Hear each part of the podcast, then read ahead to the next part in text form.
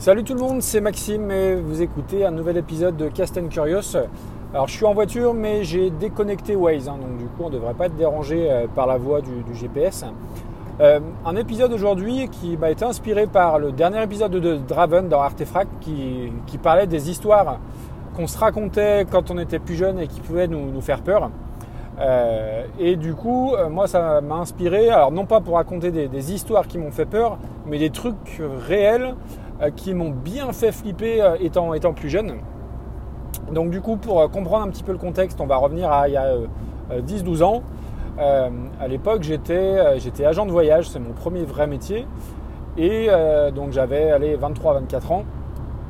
Alors pour l'instant, il n'y a pas de lien, mais vous allez le comprendre hein, au, fur et, au, fur et, à mesure avec la thématique de l'émission. Donc je suis agent, agent de voyage depuis 4 ou 5 ans.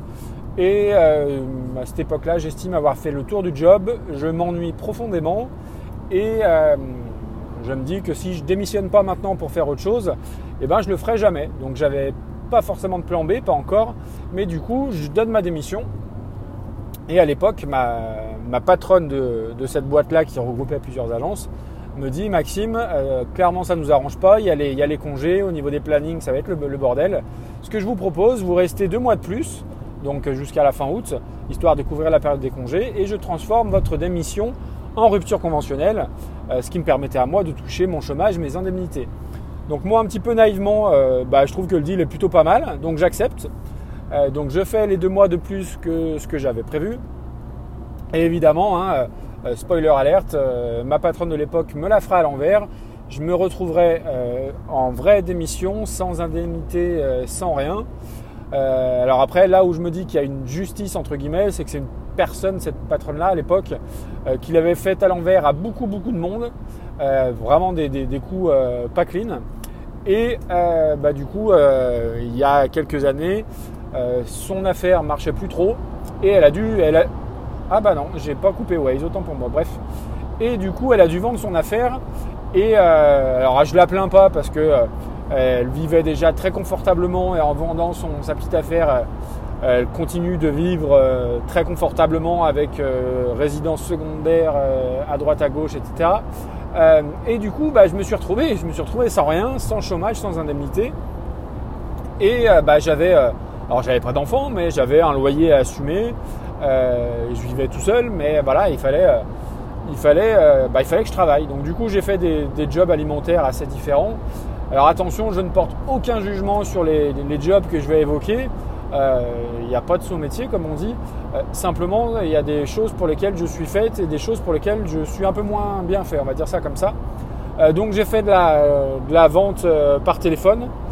pas très longtemps parce que je n'étais pas très doué pour ça et, clairement c'est très très difficile.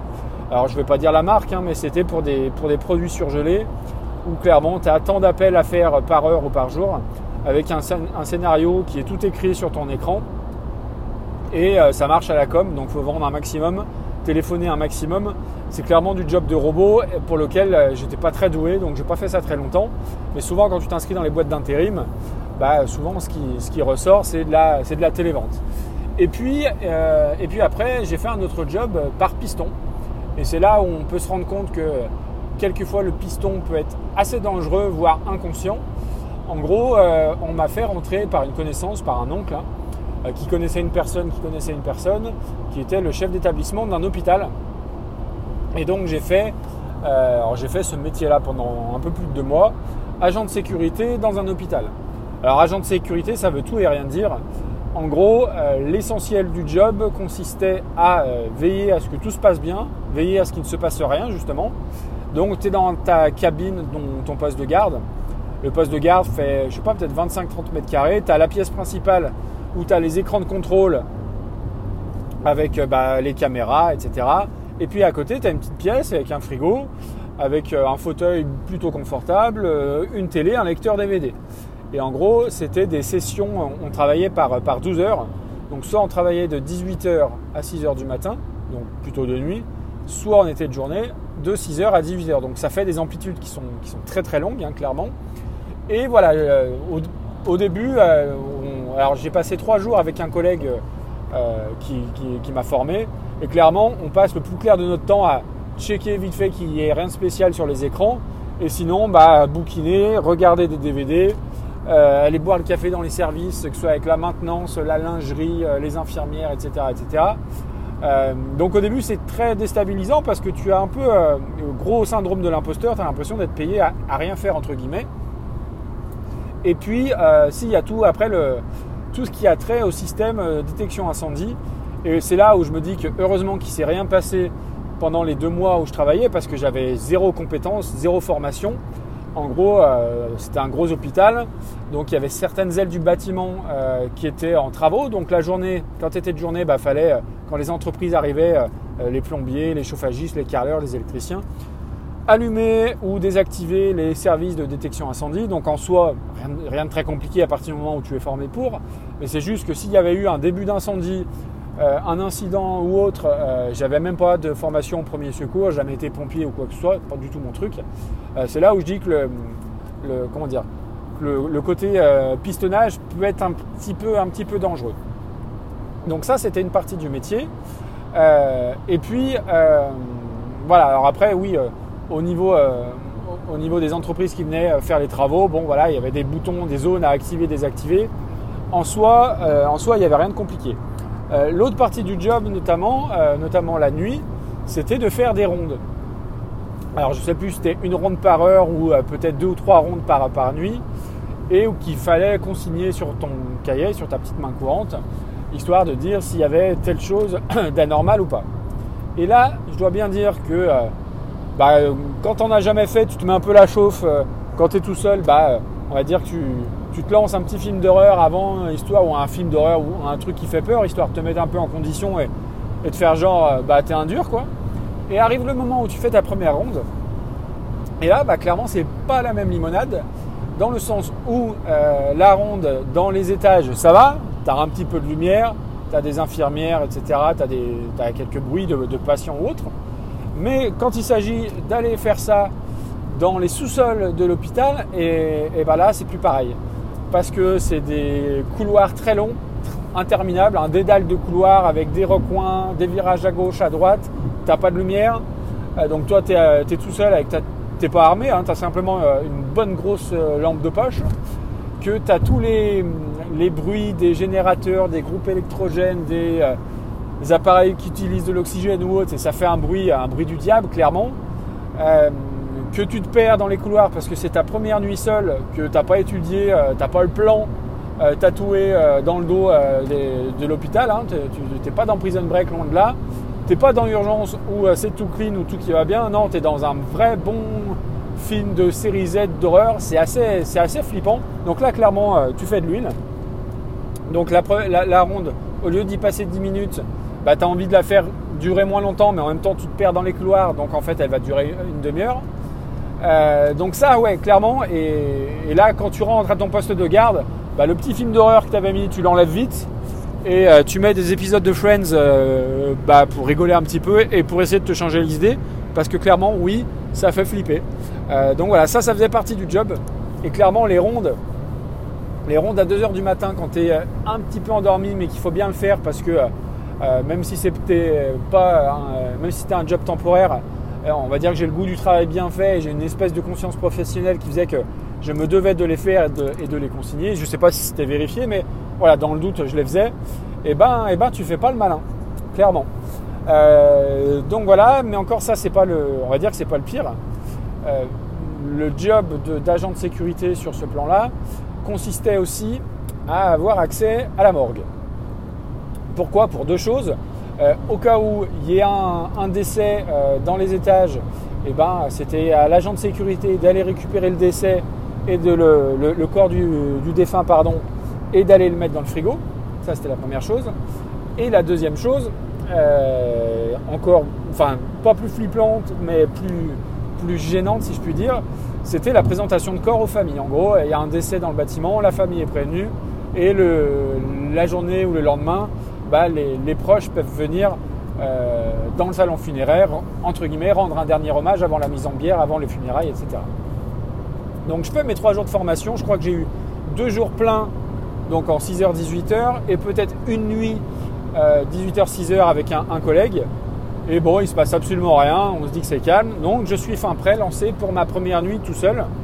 Euh, j'ai d'abord fait une, nuit tout seul. J'ai pas commencé par une journée, j'ai d'abord fait une nuit tout seul. Et, du coup, c'est peut-être pas, peut pas une très très bonne idée.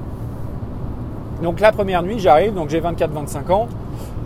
Euh, j'ai fait, fait, fait, ma ronde, donc il s'est rien passé, si ce n'est que, j'ai flippé, ma race, clairement. Mais euh, sinon, la nuit se passe plutôt, plutôt pas trop mal. Et puis, alors, j'ai plus l'heure exacte, hein, évidemment, mais il fait déjà nuit noire, donc je me dis que euh, comme c'est fin d'été, ça doit déjà bien être 1h voire 2h du matin. Le téléphone sonne. Oui, bonjour, c'est le service des infirmières au bâtiment A3. On a un décès qu'il faudra venir chercher. Donc en gros, il y, a eu, bah, eu un mort, comme ça, arrive malheureusement assez souvent, qu'il fallait aller chercher pour ramener dans la morgue. Alors déjà, euh, petite précision, euh, j'ai fait ce job-là, euh, c'est un hôpital gériatrique. oui, c'est une précision importante.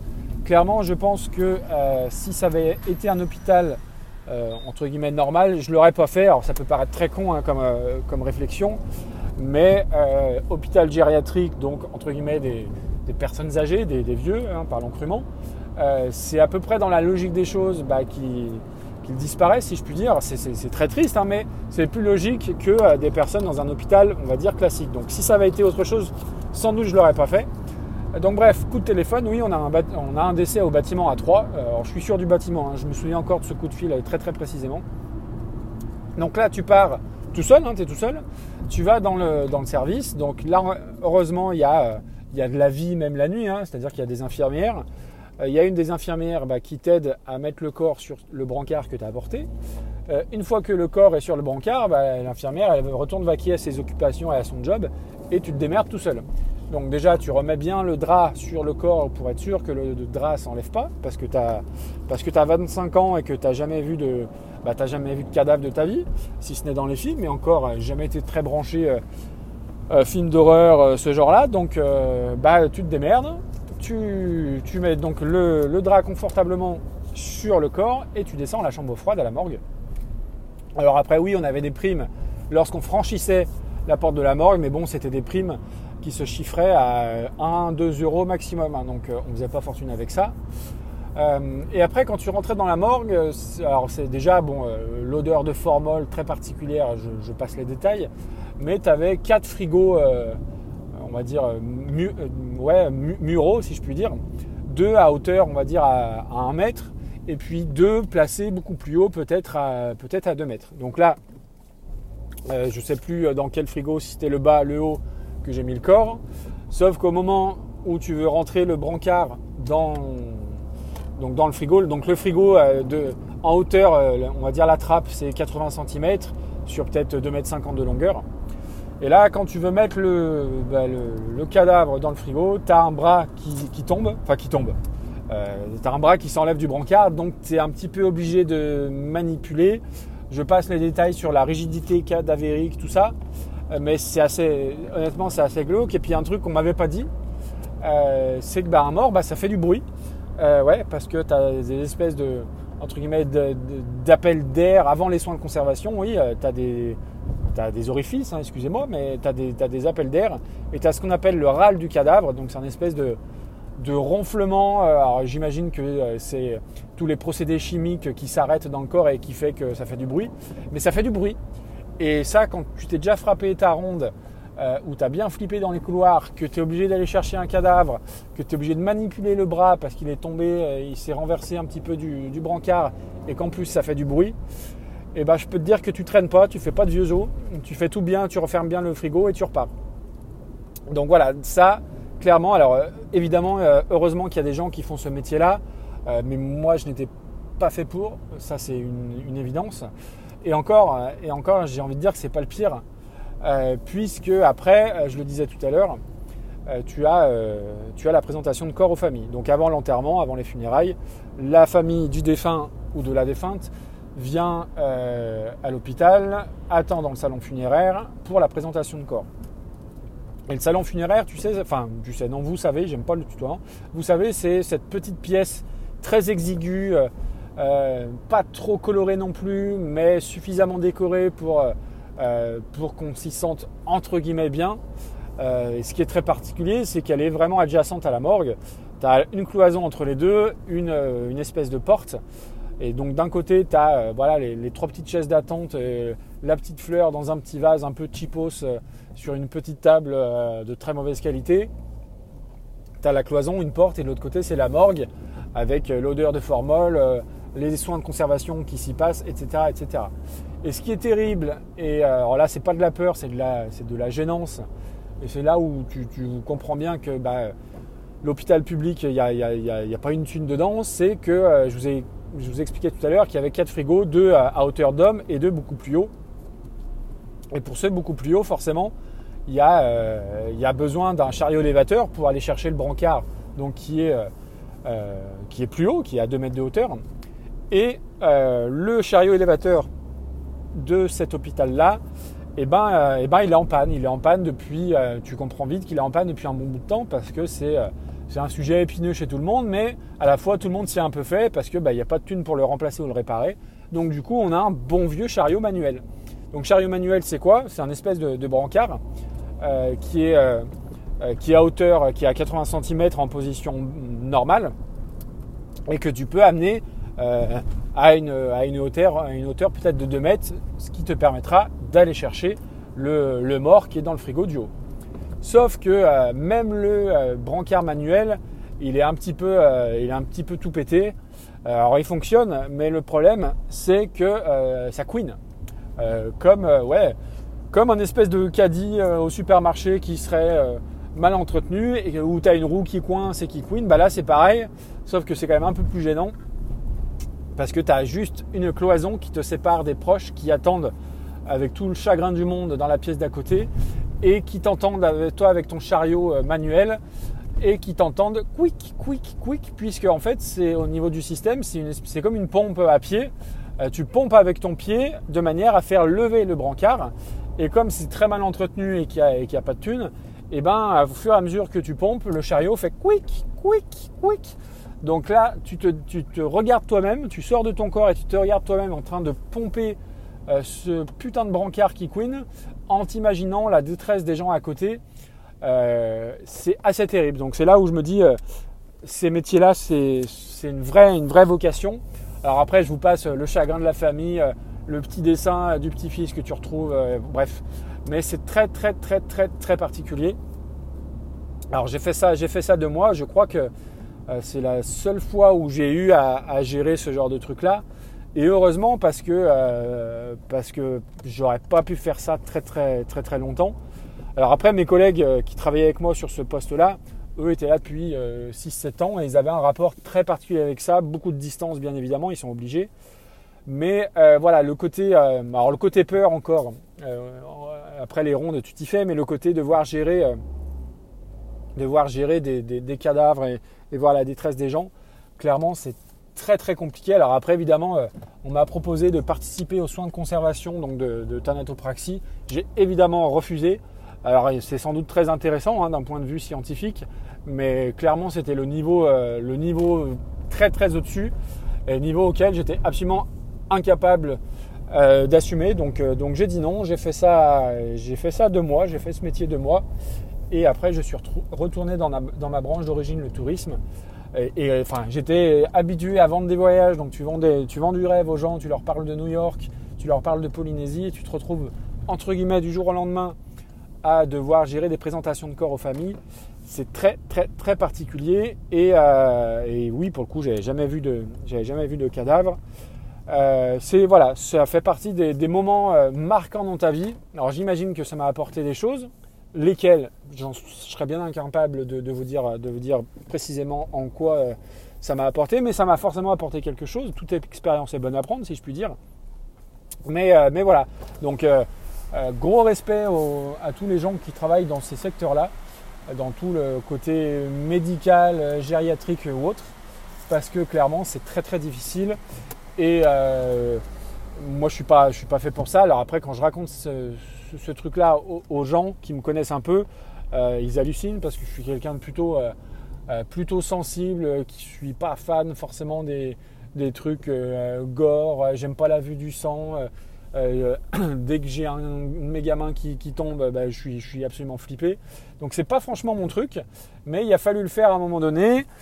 Et voilà, et encore une fois, gros respect à, ceux qui bossent là-dedans. Mais voilà, moi j'ai fait ça de moi, ça m'a suffi. Voilà, donc c'était pour. Alors, oui, il n'y a pas de lien forcément avec l'épisode de Draven. Lui, parlait des, euh, beaucoup, plus, euh, drôlement des, des, émissions type mystère avec les, pommes qui traversent les portes et tout. C'était beaucoup plus drôle. Mais ça m'a évoqué ça. Moi, en fait, je me suis posé la question à quel moment tu t'es vraiment fait peur euh, bah alors après, il y a d'autres choses beaucoup plus perso maintenant, mais ça m'a évoqué, ça m'a évoqué ça, et je trouvais que c'était, non pas radiophonique, mais c'était une histoire à raconter en podcast. Euh, donc voilà, j'ai parlé 20 minutes, bordel. Je pensais pas faire aussi long. J'espère que je vous ai pas trop saoulé avec ces histoires-là. Euh, je vous souhaite une bonne journée. N'hésitez pas à aller poser une oreille sur mon dernier épisode d'Harry Cover, le podcast des meilleures reprises aujourd'hui. Il est sorti ce matin. Il y avait eu 10 jours sans épisode. Euh, voilà, les stats des derniers épisodes avaient un peu baissé. Donc du coup, je vais espacer un peu plus mes, publications. Et surtout, je vais arrêter de lancer ça le lundi. Parce que le lundi, tu as tous les gros gros podcasteurs qui sortent leurs émissions. Et du coup, euh, bah, je vais enregistrer ça le jeudi. Alors euh, peut-être qu'il y en aura un autre avant, la fin de l'année, à voir. Donc voilà, allez écouter ça. merci pour vos retours. Merci à tout le monde. Et puis Rémi pour les papillotes, j'ai vu ça ce matin. J'en mange une ce soir. J'ai vu ça trop tard pour, pour gérer ça ce matin. Mais j'aime bien l'idée. Voilà. voilà, plus. Bonne journée tout le monde. Ciao, ciao.